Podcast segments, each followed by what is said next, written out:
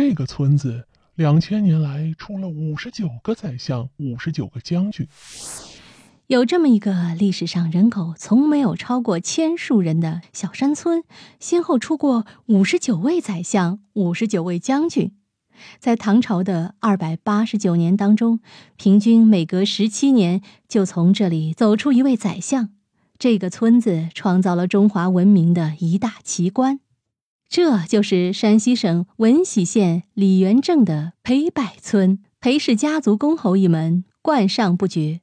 正史立传与在列者六百余人，名垂后世者不下千余人，七品以上官员多达三千余人。更值得注意是，在这三千多名官员中，居然没有出过什么贪官污吏，这在封建社会中是难以想象的。为此，人们将这个村誉为“中国名人第一村”——中国宰相村。裴柏中华宰相村。英才豪杰满乾坤，东山紫带飞黄凤，西山青城月离坤。瑞气千重来日月，吉星万点照儿孙。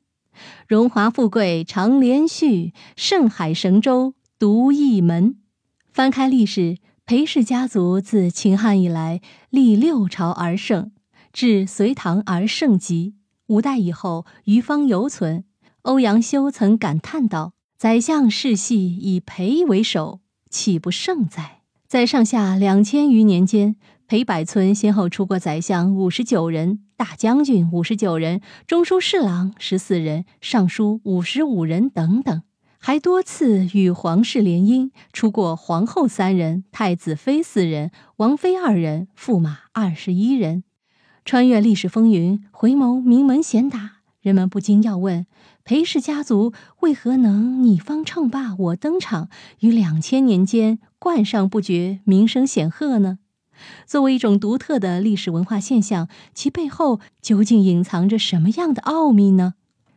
公元一百二十六年，裴家的第二十五代裴业跑遍了整个河东，寻找家族居住的地方，裴柏村成了他的最终选择。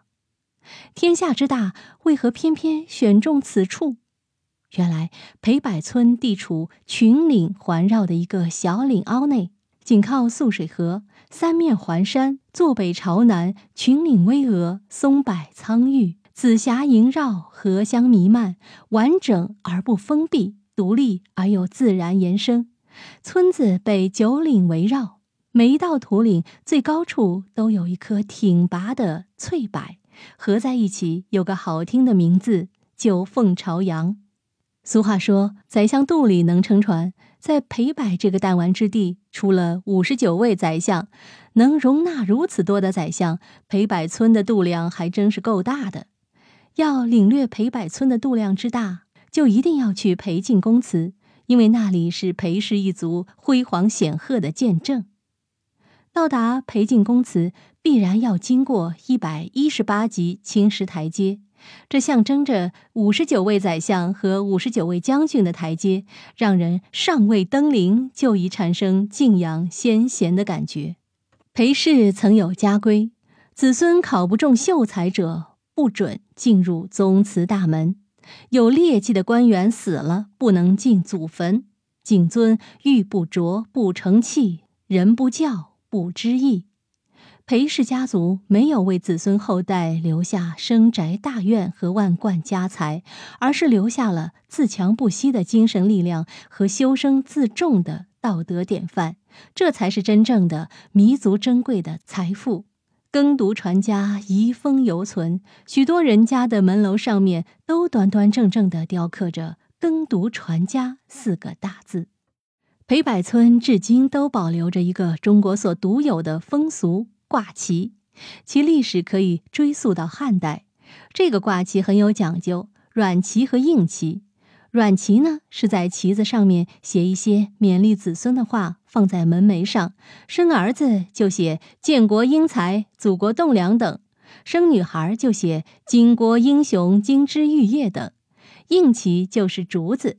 天喜之家还把两棵青青带叶的竹子分立于门框两边，寓意是让孩子茁壮成长，长大要有高尚的气节。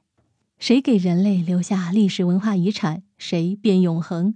曾兴隆辉煌两千余年的裴氏家族，如东逝之水，已成烟云。但裴氏家族创造的独特的裴氏文化人才奇观，为中国留下了一笔宝贵的历史文化遗产。